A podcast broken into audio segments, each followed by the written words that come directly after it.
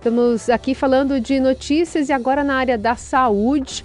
E eu convido para essa conversa o médico infectologista Júlio Croda, que é pesquisador da Fiocruz, professor e presidente da Sociedade Brasileira de Medicina Tropical.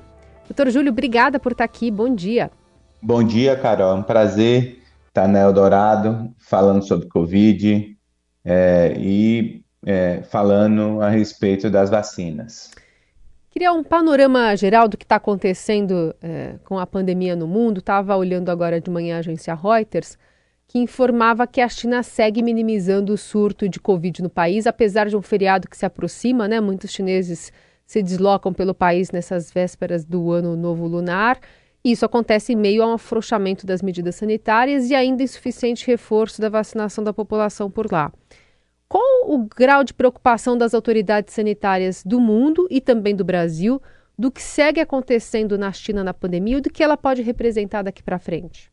Então, existe uma preocupação importante em relação ao que ocorre na China. É, existe uma falta de transparência no que diz respeito às informações em termos de número de casos reais e óbitos. A gente conhece a situação da China por relatos de alguns jornalistas mostrando as condições é, dentro de hospitais, em alguns crematórios, mas não existe dados oficiais, principalmente em relação à sobrecarga do serviço de saúde, ao número de óbitos. Isso é muito triste, porque a gente desconhece a real condição do Covid lá, nesse momento, que é um momento muito importante né, para toda a população chinesa, do, de feriados importantes que estão associados à maior transmissão. É, a gente sabe é, que é, o impacto né, da suspensão da política de Covid zero na China é, gera impactos reais no país, né, em termos de aumento do número de casos de hospitalização, apesar da gente desconhecer esses números. E isso pode levar a um desabastecimento, principalmente de medicamentos, de equipamentos, de material de proteção individual.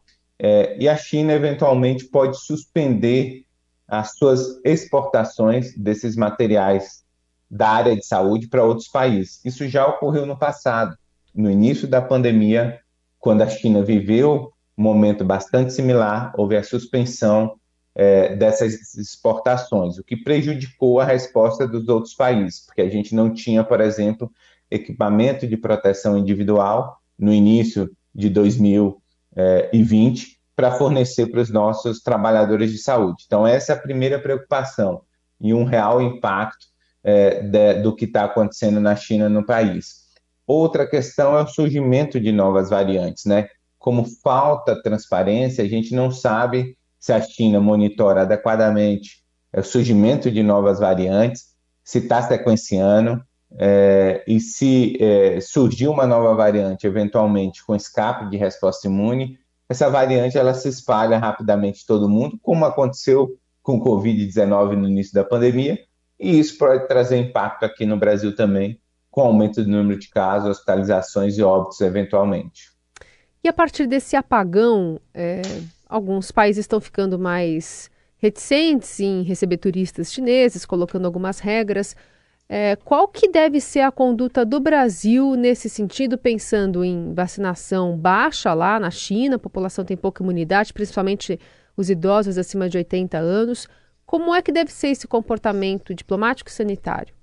Então, a gente sabe que é, assim restringir o ir e vir, né, impor medidas restritivas de voos ou exigência, por exemplo, de testagem, não é efetivo do ponto de vista de barrar a introdução de novas variantes. É, quando uma variante surge com escape de resposta imune muito importante, ela se espalha rapidamente todo mundo.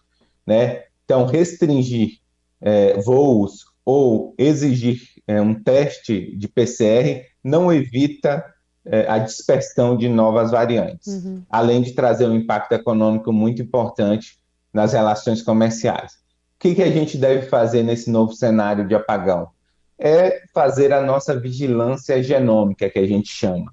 É estar testando quando é, é, esses, essas pessoas chegam no Brasil aleatoriamente, independente inclusive do país, né? Porque como novas variantes se espalham muito rapidamente, é importante a gente ter uma vigilância genômica de viajantes para detectar precocemente a introdução de novas variantes e dar tempo para a gente se preparar para um aumento de número de casos, um aumento de hospitalização.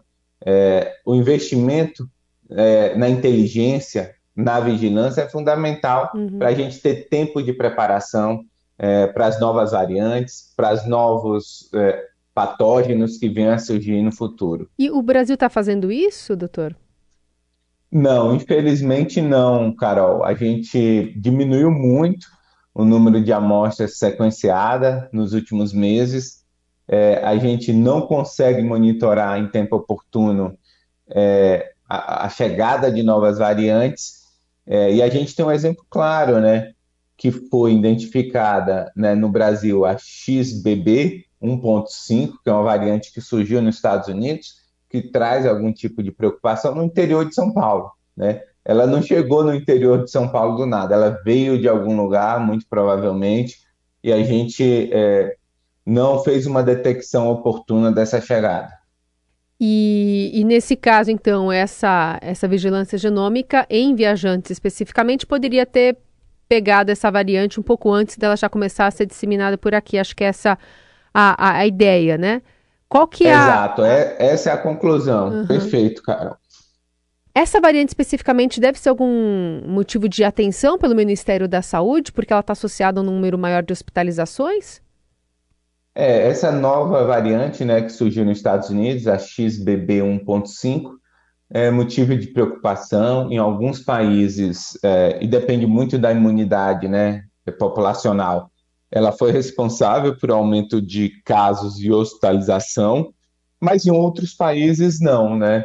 É, o setor privado aqui no Brasil, né, o Instituto Todos pela Saúde, através do seu relatório, já identificou um aumento importante dessa variante aqui no Brasil de circulação, entretanto, com queda é, na positividade dos exames. Né? A gente tem que esperar mais um pouco, a gente vive assim um momento de queda é, de hospitalização, de óbito de casos no Brasil, a gente não sabe se isso é real, né? Porque tem o final de ano, tem janeiro, onde é, os serviços é, não inserem os seus dados no sistema nacional para a gente monitorar adequadamente. Então é importante esperar mais um pouco, até início de fevereiro, para ver se essa tendência é real, para ver que é, se mesmo com a introdução de uma nova variante, é, essa nova variante não foi responsável por um aumento de casos, hospitalização e óbito. Então, é, por enquanto, a gente tem que ficar atento é, e observar se vai existir uma nova onda. E se existir essa nova onda, muito provavelmente associada à chegada dessa nova variante. Hum. Só para atualizar aqui o nosso ouvinte, o Brasil registrou 480 novas mortes por Covid nesta quinta, o, fazendo o total passar de 696 mil óbitos desde o começo da pandemia. A média de óbitos pela doença ficou em 128. Então, como o senhor está dizendo, é, muitos serviços de saúde não entraram com os dados nesses dias de, de férias, né, de licença, de, de festas, e pode ser que esses é, dados não representem o que já está acontecendo no país. E essa nova variante, se tiver um aumento, pode ser a causadora dessa oscilação, que ainda a gente não sabe se vai ser pontual ou não, né, doutor? É isso, é isso. Você vê, né? Mais de 400 óbitos notificados em um dia não é comum, né? Então, isso é, deixa claro é, que a gente passou um período em silêncio em termos de notificação e que a gente tem que esperar um tempo para ver realmente a tendência a partir de agora que os serviços voltaram a notificar tanto casos, hospitalizações e óbitos. Claro que a Covid inaugurou no brasileiro um conhecimento mais apurado sobre epidemias, acompanhamento da ciência, das variantes. Mas o senhor diria que daqui para frente esse alerta deve ser uma rotina da população? Porque pelo comportamento que a gente está vendo das pessoas hoje, depois desses dois anos, a impressão é que o brasileiro quer meio esquecer os cuidados, o estresse que foi conviver com esses vírus, ainda que a gente quase abata aí na casa dos 700 mil óbitos. Como deve ser é, o acompanhamento da população se é que esse, esse serviço deve ser feito pela, pela pessoa mesmo, ou, ou, enfim, acompanhar os alertas das autoridades de saúde em cada cidade ou estado, ou, ou apenas é, manter a carteirinha atualizada já é um bom começo? Não, Carol, é importante sim é, ficar atento às informações epidemiológicas de cada região. A gente vive um mundo globalizado, com maior conexão entre as pessoas, rapidamente qualquer vírus pode se propagar em menos de 36 horas, né, por conta dessas conexões dos voos que existem. Além disso, a gente tem o impacto das mudanças climáticas, da relação do homem é, com o meio ambiente. Isso faz com que surja novos vírus, né? É, vírus é, emergentes, reemergentes, e que podem trazer impacto importante para toda a população. A gente pode observar nesse século né, a emergência do SARS-CoV-2, do MERS, do SARS-CoV, do Ebola, né, do Zika. Então, o cenário é esse, né? Esse vai ser o nosso novo normal, ficar muito atento com o surgimento é, de novos vírus, é, a a proliferação desses vírus, que antes era restrito em um ambiente mais é, selvagem, para a área urbana, com impacto enorme. Então, é importante, sim, população entender esses conceitos e ficar atento aos alertas da saúde pública. Doutor, ao menos 13 capitais suspenderam já a vacinação infantil por falta de doses. E a gente está numa época que está batendo na porta do início das aulas, né? Comecinho de, de fevereiro. Então, seria um momento propício para as crianças atualizarem a caderneta para voltarem imunizadas e protegidas para o convívio com professores e outros alunos. Que panorama o senhor faz da falta de vacinas de doses, tanto da Pfizer quanto da Coronavac aqui no país, e o que, que deve ser feito por parte do Ministério da Saúde? Muito triste o panorama, né? Em outros países, né, é, no hemisfério norte, a gente observa um aumento expressivo não só de Covid-19, mas de vírus sincicial respiratório, é, de influenza, lotando é, as, os hospitais pediátricos, as unidades de terapia pediátricas e neonatais. Então é importante a gente entender que no Brasil a cobertura vacinal em crianças está muito baixa. E como você falou, Carol, a gente tem um momento de retomada das atividades escolares. A gente, daqui a poucos meses, né, vai estar tá entrando no nosso inverno, onde esse ou, outro, esses outros vírus respiratórios circulam com maior intensidade. Então, a gente pode viver a mesma situação que vive os países do hemisfério norte uma sinergia de diferentes vírus respiratórios, trazendo um, um impacto enorme, uma sobrecarga enorme nos serviços hospitalares. O que, que a gente pode fazer nessa situação?